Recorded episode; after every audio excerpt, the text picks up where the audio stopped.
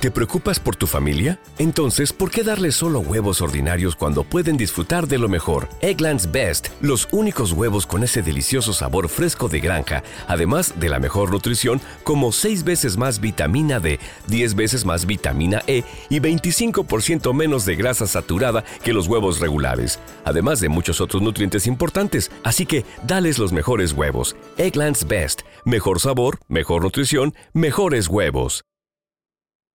With the Lucky Land slots, you can get lucky just about anywhere. This is your captain speaking. Uh, we've got clear runway and the weather's fine, but we're just going to circle up here a while and uh, get lucky. No, no, nothing like that. It's just these cash prizes add up quick. So I suggest you sit back, keep your tray table upright, and start getting lucky. Play for free at LuckyLandSlots.com. Are you feeling lucky? No purchase necessary. Void where prohibited by law. 18 plus terms and conditions apply. See website for details.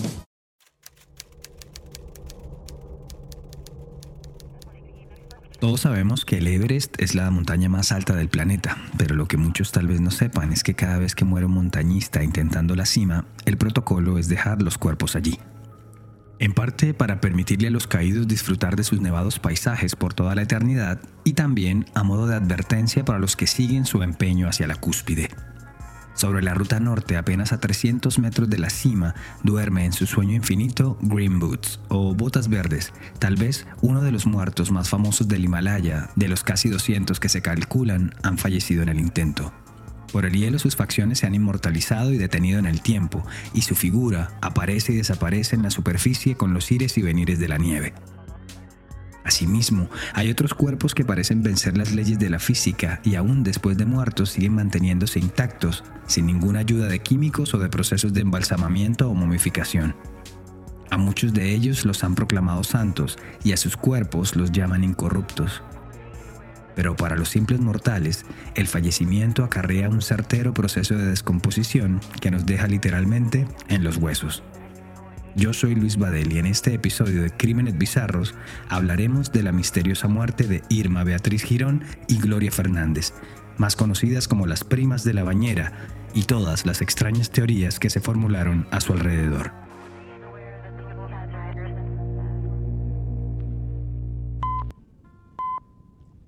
Esta historia nos fue sugerida por Luciana Ferola a través de un mensaje que nos dejó en Instagram en arroba crímenes bizarros. Ya lo saben, si quieren proponer un tema o saludar, arroba crímenes bizarros en Instagram, Facebook o TikTok. A Luciana y a todos los que nos han escrito hasta hoy, muchas gracias. Siempre será bueno saber de ustedes. Y ahora a la historia de hoy.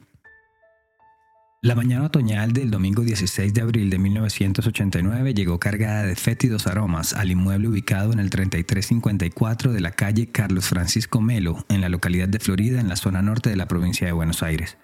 Los alarmados inquilinos y la dueña de casa atribuyeron la pesadez en el ambiente a una posible fuga de gas y ágilmente decidieron llamar a la empresa prestadora del servicio, Gas del Estado, para que atendiera la situación. Según recoge la agencia de noticias Telam, dos técnicos de la compañía se acercaron al lugar y empezaron a inspeccionarlo todo.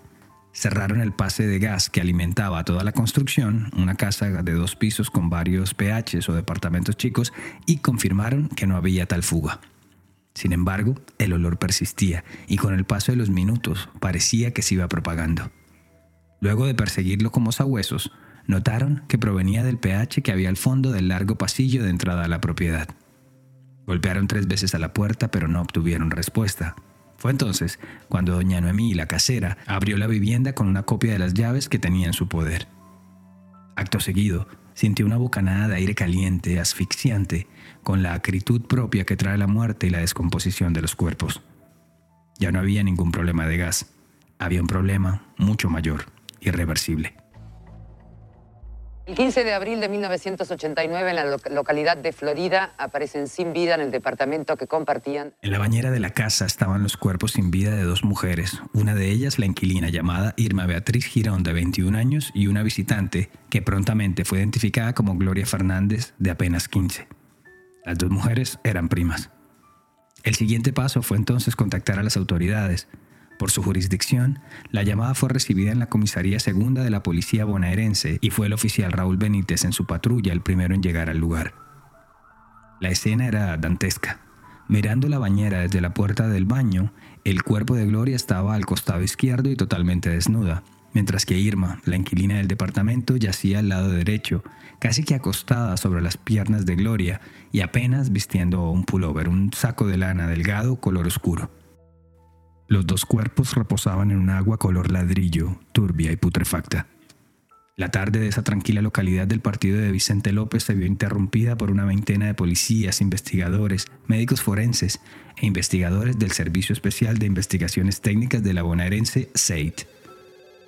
El oficial Benítez también llamó a Raúl Casal, juez del vecino partido de San Isidro, quien sería el encargado de dirigir la investigación. Doctor, encontramos dos chicas muertas en una bañera. Pensamos que la muerte de ambas sucedió algo así como dos meses porque se encuentran en estado de descomposición. Supera nuestro ámbito. Necesitamos que venga lo más rápido posible. Le dijo el policía al jurista, según recogió el canal Crónica.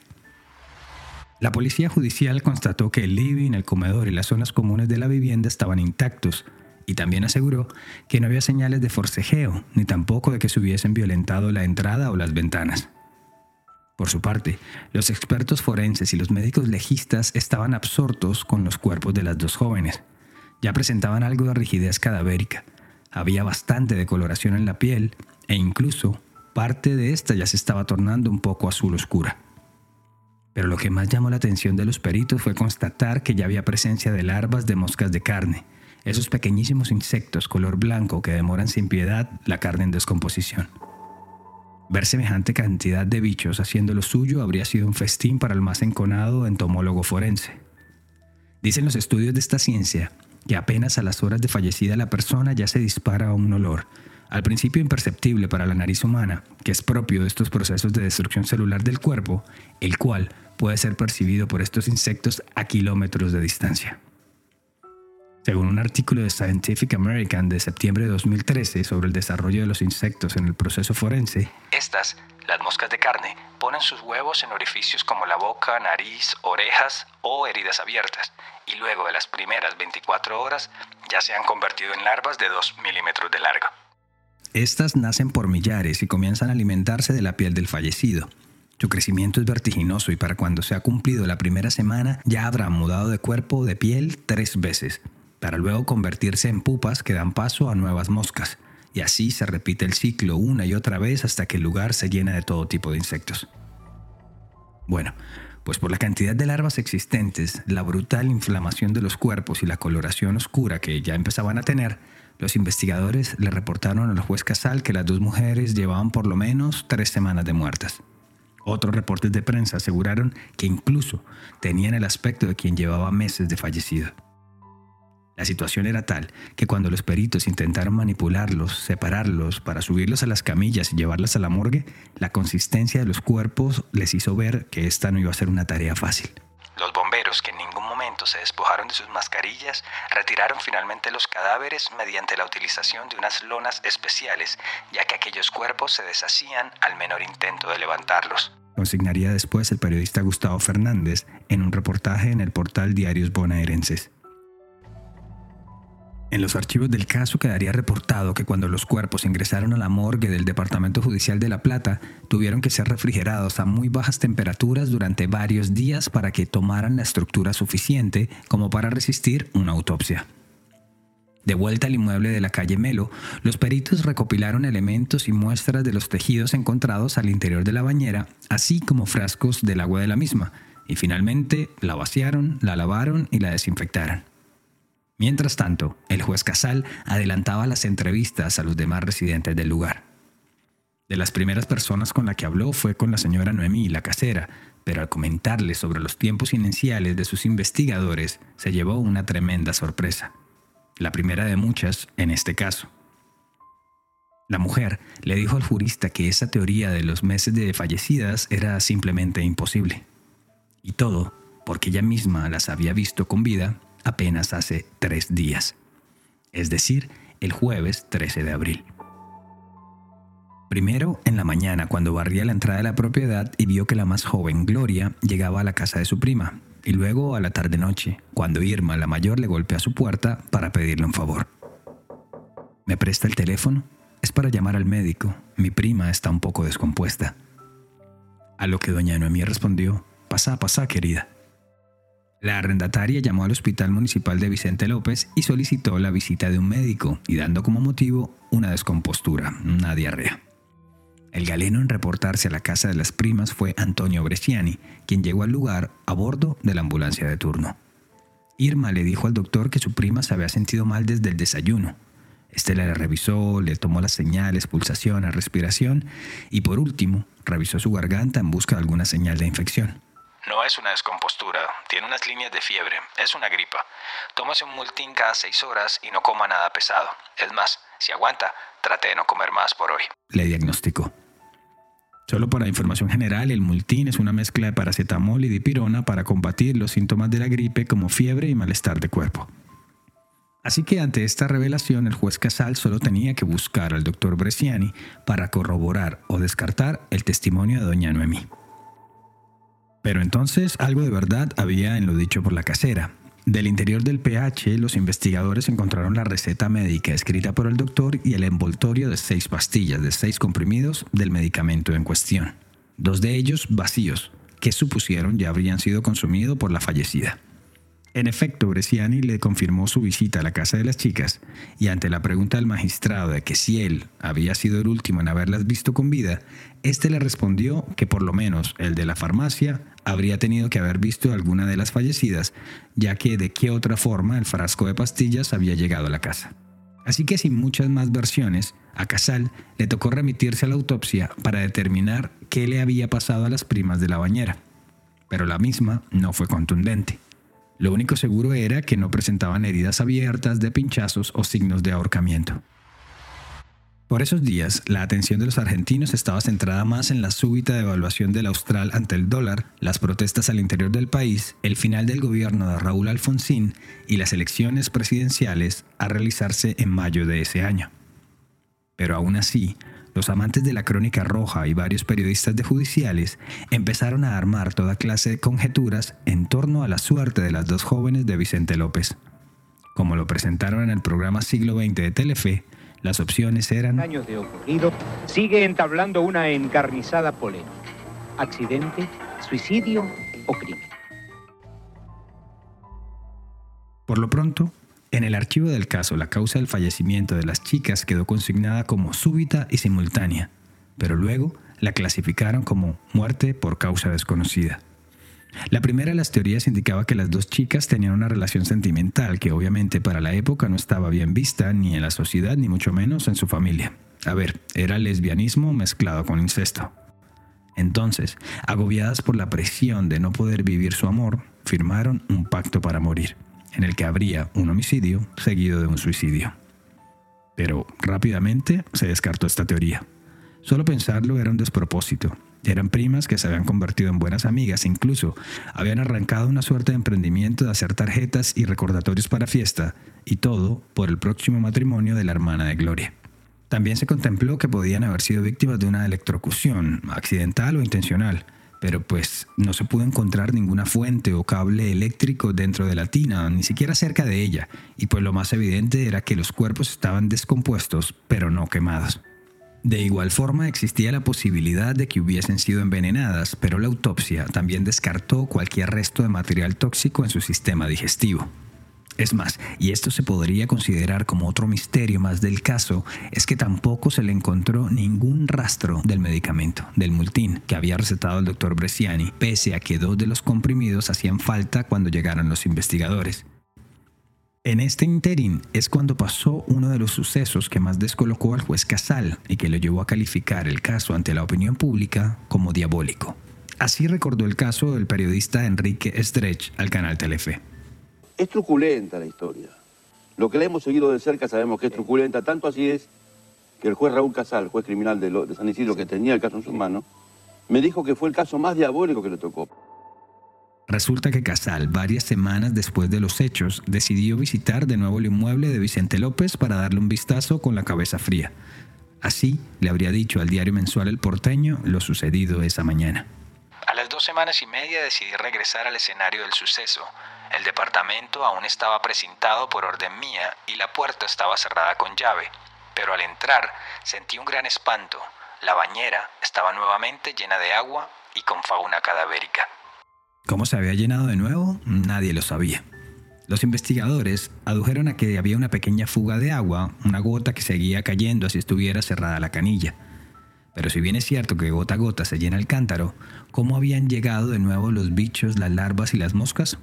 En primera instancia nadie lo supo explicar, pero sin duda era otro terrible misterio que se sumaba al caso y lo hacía parecer como una película de terror. Pero bueno, la siguiente, y acaso la hipótesis más llamativa, la que más se extendió en los medios de la época, llegó mes y medio después del hallazgo de los cadáveres.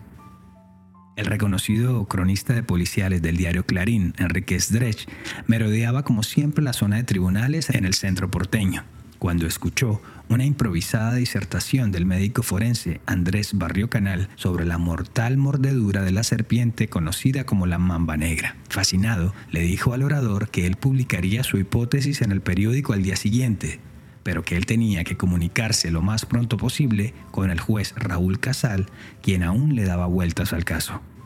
Y así lo hizo. Al día siguiente, el magistrado recibió la llamada de Barrio Canal, quien por cierto era también perito del cuerpo médico forense de la Policía Federal. Es decir, era un hombre con formación. Barrio Canal le dijo al juez que desde la medicina, una posible causa para la rápida descomposición de los cuerpos de Irma y de Gloria fue que las jóvenes fueran mordidas por la serpiente conocida como la mamba negra. O fueron mordidas o fueron inyectadas con su veneno. Lucky Land Casino asking people what's the weirdest place you've gotten lucky? Lucky? In line at the deli, I guess? Aha, in my dentist's office.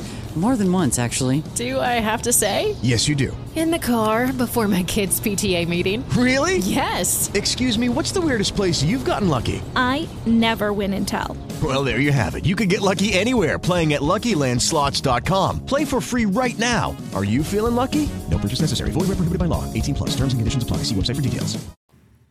Según un reportaje para la revista Socompa de Daniel Cecchini, Barrio Canal le explicó al juez que dicha serpiente venenosa proviene del África subsahariana, que mide entre 2 y 3 metros y que la llaman coloquialmente así, la mamba negra, por el color negro azulado que tiene al interior de la boca.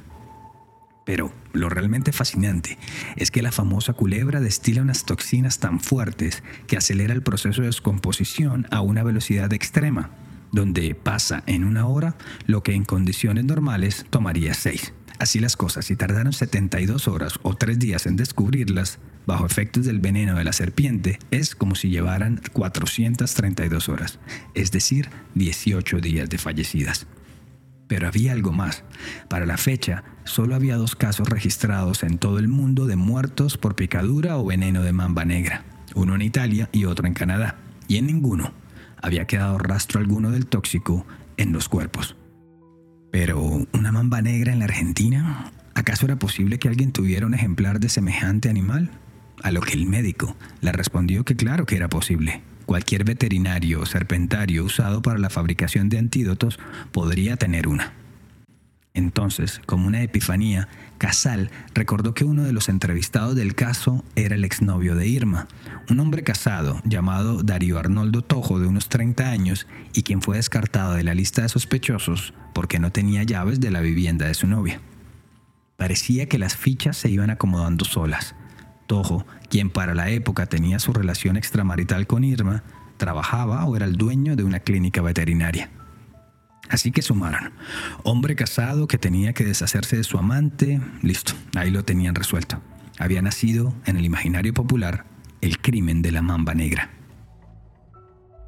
El juez ordenó el allanamiento del local, pero a duras penas encontraron dos serpientes verdes enroscadas en su acuario, sin rastro de venenos o de algo que llamara la atención.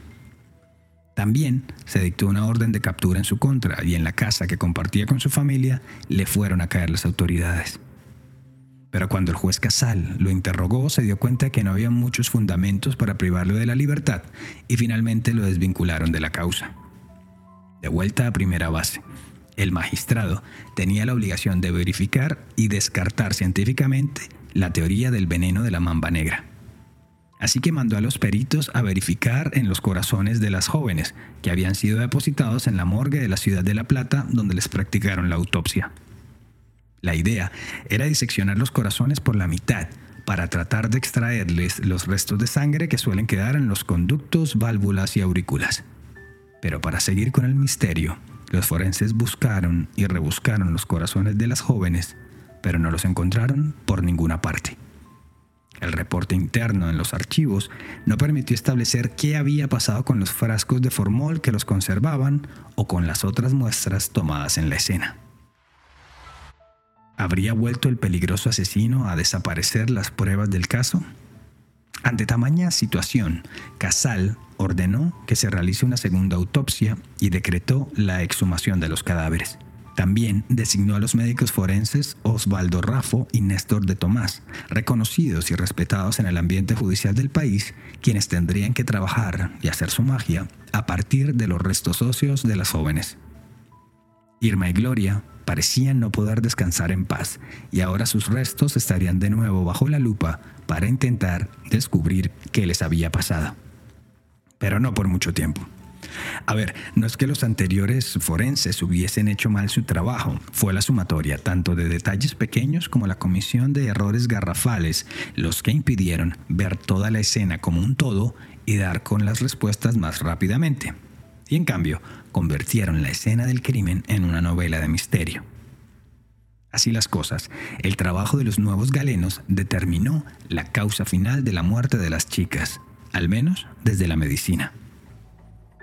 En los restos de médula ósea encontraron carbohemoglobina, lo que determinó que lejos de ser una razón más allá de lo normal o de la razón, las dos primas de la bañera fallecieron por cuenta del asesino silencioso, que es como se llama coloquialmente al envenenamiento por inhalación de monóxido de carbono, ya que no se oye, no tiene olor ni color.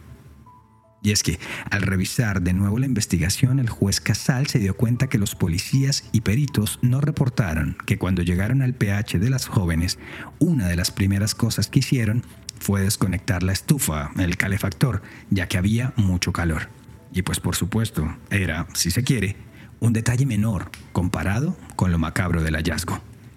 El doctor Raffo sugirió que para aminorar su malestar, su fiebre, la prima menor decidió tomar un baño de vapor, por eso fue que la encontraron totalmente desnuda, mientras que Irma, la mayor que le ayudaba, estaba a medio vestir. Es más, en las fotos de la investigación es posible ver cómo su ropa interior estaba relativamente cerca de su mano, lo que permitió imaginar que se la estaba quitando cuando simplemente cayó aletargada. El calor, la humedad, la inhalación del monóxido de carbono y la ausencia de alguna ventana cerca hicieron que cada una perdiera la conciencia, la movilidad y la capacidad de reacción. Y con las primas de la bañera pasó tal y como lo plantean todos los manuales forenses. Si hay frío, la descomposición se ralentiza, pero si hay calor, el proceso es más veloz que lo normal. Así que ese ardiente microclima fue el que permitió el rápido desarrollo de las bacterias y bichos post-mortem, así como la rápida inflamación de los cuerpos generada por la acumulación de gases, lo que dieron esa primera impresión de que llevaban mucho tiempo en proceso de descomposición. Poco a poco la novela de misterio se iba quedando sin capítulos. Sobre el misterio de los dos corazones desaparecidos, hubo quienes se atrevieron a decir que habrían caído en manos de grupos satánicos o de brujería, mientras que otros afirmaron que había sido el asesino que había eliminado todas las posibles pruebas que lo incriminaran. Ambas teorías parecían traídas de los cabellos. El motivo de la desaparición pareció ser, cuando más, decepcionante. Los corazones se habían extraviado por cuenta del descuido y la desorganización de los funcionarios forenses, cuando los mezclaron por error con otras muestras y recipientes que iban a ser desechados, en una práctica muy común, según se dijo en la época, en la morgue de La Plata. El último misterio cuya resolución no convenció mucho a los amantes de las cintas de terror fue el de cómo la bañera se volvió a llenar de nuevo de agua putrefacta y cómo también volvió a florecer la fauna cadavérica. La versión oficial dijo que en el desagüe habían quedado restos de tejido adiposo de las víctimas, el cual no alcanzó a desprenderse cuando realizaron la primera vaciada y desinfección de la bañera. Y de nuevo, el calor y la humedad hicieron que volvieran las larvas y las moscas. No obstante, como lo explicó el periodista Stretch, Hubo una teoría de que una pequeña gotera que tenía la canilla y los lípidos del cuerpo al irse por el caño, por la cañería, en un codo hicieron un tapón. Pero un técnico de obra sanitaria de aquel tiempo dijo, esto es imposible. Expertos en el tema dijeron que ni siquiera en años la bañera se habría podido llenar en esas proporciones en las que la encontró el desprevenido juez Casal apenas semanas después de ocurridos los hechos. Y a día de hoy es un fenómeno que sigue sin explicaciones. Quedó inconcluso, quedó sin Quedó. esclarecerse. En el año 2020, Rolando Barbano del programa Cámara del Crimen visitó el lugar y dio cuenta de las más recientes novedades del inmueble, tales como que habían remodelado los apartamentos del primer piso y que tal vez ninguno de los actuales residentes estaban allí para cuando sucedieron los hechos. Sin embargo, en medio de la investigación para escribir este episodio encontré una crónica publicada en un blog que parece estar escrita con cierto rigor periodístico ya que contiene los números del caso, de los expedientes, recortes de prensa y hasta transcripciones de televisión. Lo único malo es que no está firmada y de nuevo solo figura en dicho portal. Dejaré el link en la descripción de este episodio para que la revisen. El cronista en cuestión dice que visitó la casa de Vicente López el 2 de junio de 2004. Timbró y timbró sin suerte, así que habló con el vecino de la casa de enfrente, quien le dijo que tanto inquilinos como propietarios salían temprano y llegaban a la noche después de trabajar. Pero el dato más aterrador y que solo alimenta más el folclore y el misterio del caso fue que la mujer que les arrendaba a las jóvenes murió poco tiempo después al caer por las escaleras, y que la siguiente propietaria tuvo que irse horrorizada del inmueble porque cada tanto sentía presencias, sombras y ruidos extraños provenientes del pH del primer piso. Lo que sí confirmó el curioso vecino es que la bañera del horror sí fue retirada de la casa y lanzada a un descampado en La Plata, donde sirve de abrevadero en un campo para caballos y vacas. Pero como si los animales pudieran percibir el trágico pasado de la tinaja, no se acercan a beber allí ni en los días de más intenso calor. Curioso, pero incomprobable. Desde entonces y hasta hoy, para el grueso de los argentinos, este caso es uno de los más extraños que se han presentado y hace parte del imaginario popular por lo truculento e impensado. Que encierra una tenebrosidad nunca vista en la historia policial argentina. Y para la Academia de las Cortes es un referente en temas judiciales y forenses, y que seguramente si se hubiese presentado en fechas más recientes se hubiese aclarado mucho más rápido, y no haya sido más que lo que realmente fue, un triste accidente. Gracias por llegar al final de esta edición de Crímenes Bizarros, un podcast de Iguana Media. El episodio de hoy fue escrito y producido por mí, Luis Badel. Y ya saben, si quieren proponer un tema o simplemente saludar, lo pueden hacer en arroba crímenes bizarros en Instagram, Facebook y TikTok. Siempre será bueno saber de ustedes. Nos escuchamos a la próxima. Para mayor información sobre el tema de hoy, visita iguanamedia.net.